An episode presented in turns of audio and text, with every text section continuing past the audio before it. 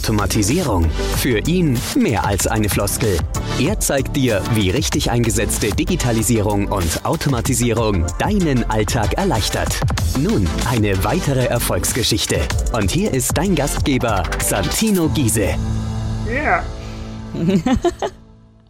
Hoffentlich ist das jetzt auch mit drauf, dieses Ja. Denn Santino Giese freut sich wie Bolle auf diesen zweiten Teil. Er ist in dieser Podcast-Folge nicht Gastgeber, das bin ich, Andrea Peters, sondern es ist wieder so eine kleine Übernahme, Santino. Und du bist mir auch gar nicht böse, dass das so ist, ne? Nee, Folge 2 Übernahme. Ich finde das total klasse.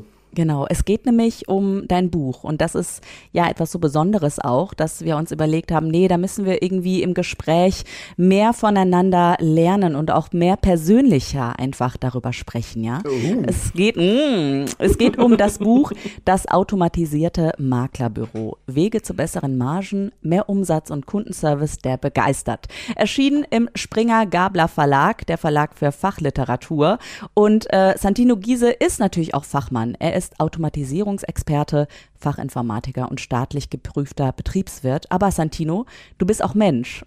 Und deswegen, oh ja. deswegen äh, möchte ich dich direkt am Anfang zu diesem Buch fragen, wie war es denn für dich, dieses Buch zu schreiben? Welche Gefühle gehen dir so durch ein, durchs Herz, durch Bauch, durch den Kopf, wenn du daran denkst?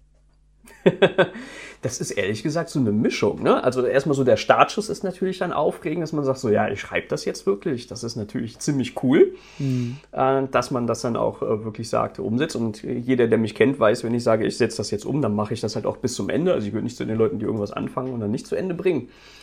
Und äh, dementsprechend äh, war der Startschuss natürlich schon besonders ähm, zwischendurch äh, aufregend natürlich auch mal, weil man überlegen muss, ah, was kommt denn da rein und äh, wir hatten das in der ersten Folge schon, IT ist so im Wandel. Äh, das ja. heißt, man, die besondere Herausforderung ist dann natürlich auch irgendwas zu schreiben, was auch in drei Jahren dann irgendwie noch ähm, halbwegs Bestand hat. Und ähm, auch wenn das Buch mit dem digitalen Zugang natürlich unterstützt wird und der natürlich wandelbar ist, äh, klar, aber das Buch ist ja trotzdem dann gedruckt im Regal. Ja, ja, ja. Dann äh, zwischendurch einfach mal ganz normal, weil wenn man ein paar Stündchen geschrieben hat, dann äh, schreibt man halt noch ein Stündchen weiter.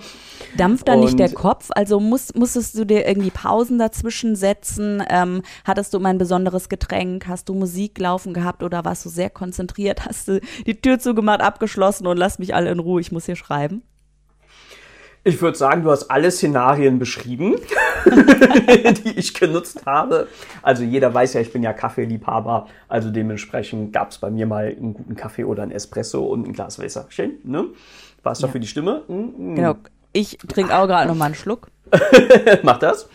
Und ähm, manchmal extrem konzentriert und äh, fokussiert und äh, manchmal natürlich auch äh, einfach normales Arbeiten, sag ich jetzt mal. Ja. Und ähm, natürlich gibt es dann so kreative Phasen dann dazwischen auch.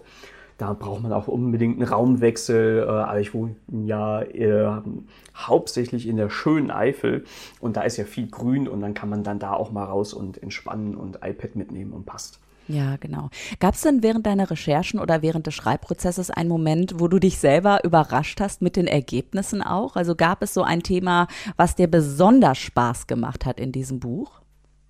Ich habe das in der letzten Folge schon gesagt, dass Prozesskatalog ja so toll ist, weil man das so durchblättern kann, was es denn so alles gibt und das einfach da einfach im Vordergrund ist, ähm, was man realisieren kann und die technische Realisierbarkeit erstmal einen Schritt nach hinten äh, rückt. Das ist ja natürlich irgendwie äh, schon toll irgendwas. Das ist das eine.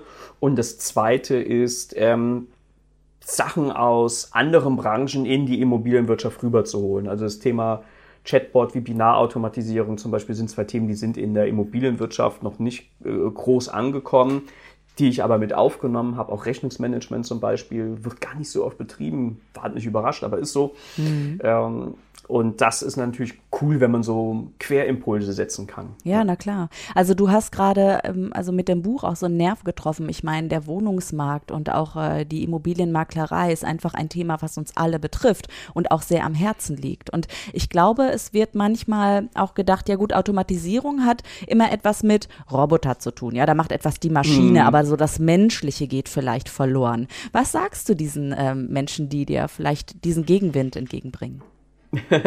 ja, das gibt's natürlich ab und an, dass man sagt, naja, die Persönlichkeit, die geht hier verloren, wenn ich alles automatisiere. Nein, überhaupt nicht.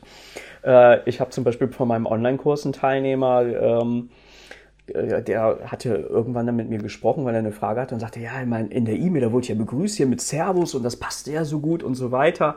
Ja, Automatisierung kann man auch gut und persönlich gestalten. Also kann ich natürlich auch hinterlegen, ja, tut sich den, sieht sich den und so weiter. Und dementsprechend bekommt dann derjenige, der so eine Mail bekommt, dann auch gar nicht mit, dass sie vielleicht gerade automatisiert versandt wurde. Und das war dann so ein Fall. Und äh, ja, also ich gehöre zu den Leuten, ich gebe es ja natürlich zu und sage, ich bin ja Automatisierungswert und sage, sorry, nimmst du nicht böse, aber war halt automatisiert. Aber eben gut. In meinem Fall kann das jeder mit einem Schmunzeln sehen und bei meinen Kunden ja. ähm, wird das ja gar nicht vermutet. Also das hat ja keiner auf dem Schirm, dass da eventuell eine E-Mail automatisch versendet wird. Also weil das kriegt man im Endergebnis nicht mit.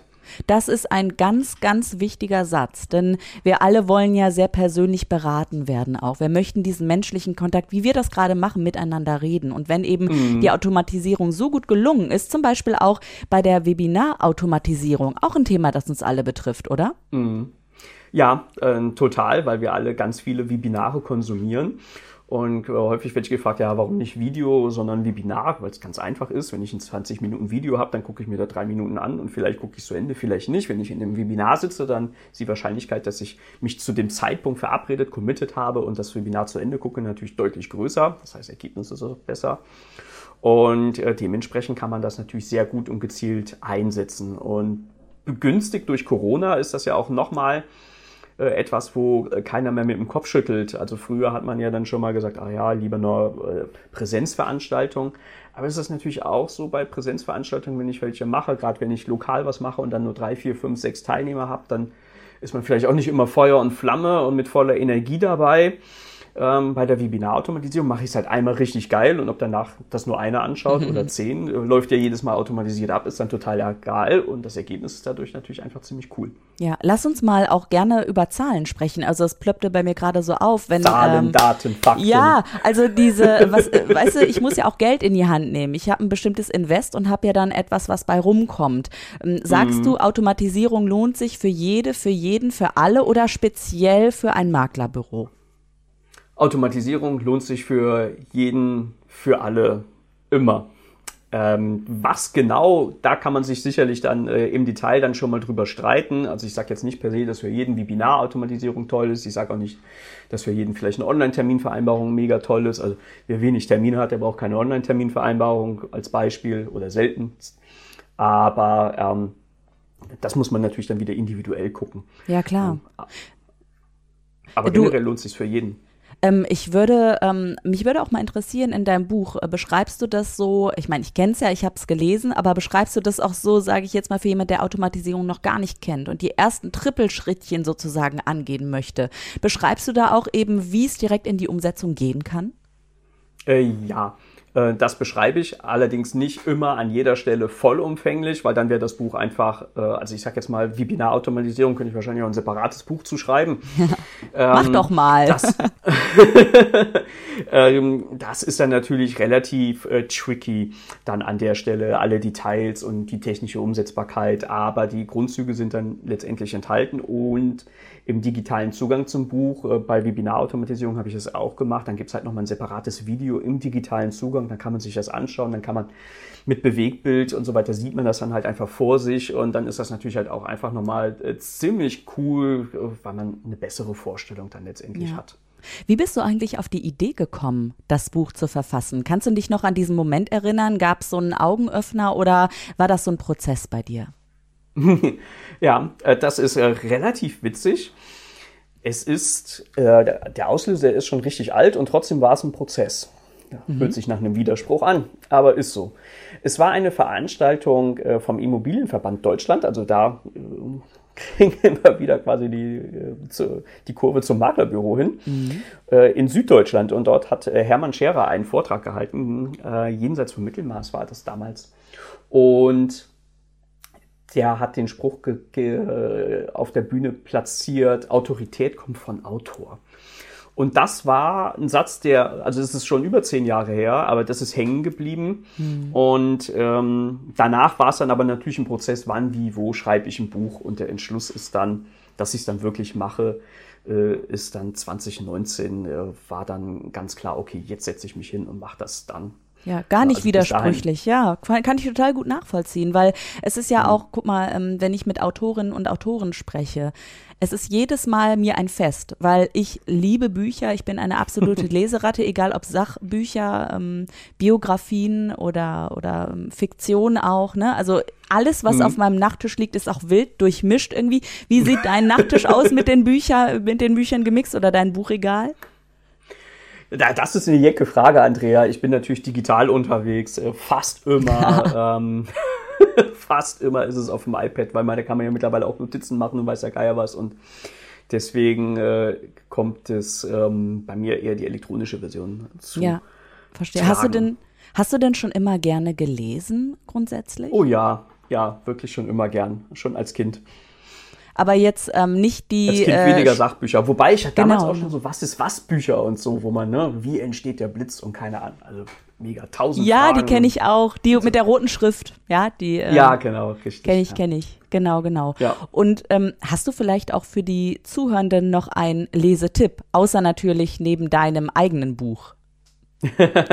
äh, ja, klar, auf jeden Fall. Ähm, ich sage ja immer erst standardisieren, dann automatisieren. Und in diese Richtung geht auch so ein bisschen das Buch Die Vier-Stunden-Woche, weil man, äh, ich sage nicht, dass jeder nur vier Stunden die Woche arbeiten muss, aber kann man natürlich, wenn man will. Aber was es äh, macht, ist schöne Impulse zu setzen, was kann ich delegieren, was kann ich standardisieren? Und das geht ja dann auch so ein bisschen in die Richtung, was kann ich dann automatisieren? Und ist äh, für die Automatisierung natürlich ein schöner Impulsgeber. Ja, na klar. Santino Giese, du bist eine Marke für sich. Ja, das kann ich so in den Raum setzen, in diesen Podcast-Raum gerade und jeder wird nicken und sagen, ja, da hat sie wohl recht. Und auch in deinem Buch steckt natürlich ganz viel Santino Giese drin. Also eine, eine Sache, die mir hängen geblieben ist, dass dein ganzes Badezimmer sogar, dein Badezimmerspiegel automatisiert ist. Was? What's the story? Bitte, mehr davon. Was steckt dahinter? Ja, äh, zum Leidwesen meiner Frau, mit der habe ich übrigens auch einen Podcast aufgenommen. Also da gibt es eine Folge zu, einfach äh, mal äh, runterscrollen. Ähm, ja, natürlich probiere ich Sachen aus, äh, total gerne. Und äh, zum Beispiel eine Alexa, die habe ich damals aus UK äh, importiert. da gab es sie in Deutschland offiziell noch nicht. Und so teste ich natürlich Sachen. Und äh, in unserem Haus ist es so, wir haben so einen richtig schönen großen Badezimmerspiegel, der beleuchtet ist aber es war mir wichtig, dass mein Badezimmerspiegel ein WLAN-Modul hat. Gut, ich muss jetzt meiner Frau erklären, warum man den, das Licht nur per Sprachsteuerung anmachen kann. ähm, äh, aber das ist die Story dahinter. Also es ist wirklich so, ich sag halt, äh, Alexa, schalt den Spiegel ein und ähm, Abgefahren. dann äh, erleuchtet es. Ja. So gibt's ganz viele Sachen im ja. Haushalt, die man auch automatisieren kann. Und das ist sicherlich eine der witzigen Stories, ja. Du, aber so ein integrierter Fernsehscreen im Spiegel, soweit ist es noch nicht bei dir. Äh, also gibt es ja äh, wirklich auch schon lange, da habe ich mich aber bewusst gegen entschieden. Ich, äh, ich liebe Automatisierung und Digitalisierung und alles gar keine Frage, aber wir brauchen natürlich auch irgendwo Räume, äh, wo man sagt, okay, und da ja. brauche ich das jetzt nicht haben. Ich habe zum Beispiel auch keinen Fernseher im, im Schlafzimmer. Also gibt es ja auch super viele Leute, die das haben. Nein, sowas will ich äh, an dieser Stelle nicht. Ähm, man braucht auch Räume ohne Nullen und Einsen. Sehr schön, da spricht der Fachmann auch. Ich bin gerade ein bisschen beruhigt. Weißt du, ich stelle mir das dann immer so vor, dass alles bei dir komplett smart ist, aber nein, äh, so ist es nicht. Ähm, du hast gerade eben den Satz ähm, von Hermann Scherer zitiert, Autorität kommt von Autor. Hast du denn mhm. Ideen oder Tipps für angehende Schreiberlinge, die dir jetzt zuhören und die sagen, okay, Santino spricht da so frei von auch und was das für ein schöner Prozess war, auch dieses Buch zu verfassen. So langsam kristallisiert sich bei mir auch eine Idee heraus. Was würdest du denen mitgeben wollen? ähm, ja, einfach mal gucken, worüber man sonst spricht und äh, was Themen sind, die häufig äh, gefragt werden. Also bei mir war zum Beispiel Grundlage auch ein Tageswebinar, was ich mehrfach gehalten habe, zur Corona-Zeit auch ähm, zum Thema Prozesse und Automatisierung und ich das Feedback dann auch mit aufgenommen habe und das war wenn man so will, der Grundstein, der inhaltliche Grundstein des Buches. Und ähm, das haben, glaube ich, super viele Menschen dass, also die Frage ist ja immer, wo fange ich an, wo fange ich an? Aber genau. genau sowas gibt es halt eigentlich halt oft schon, weil die Leute arbeiten oder machen ja irgendwas.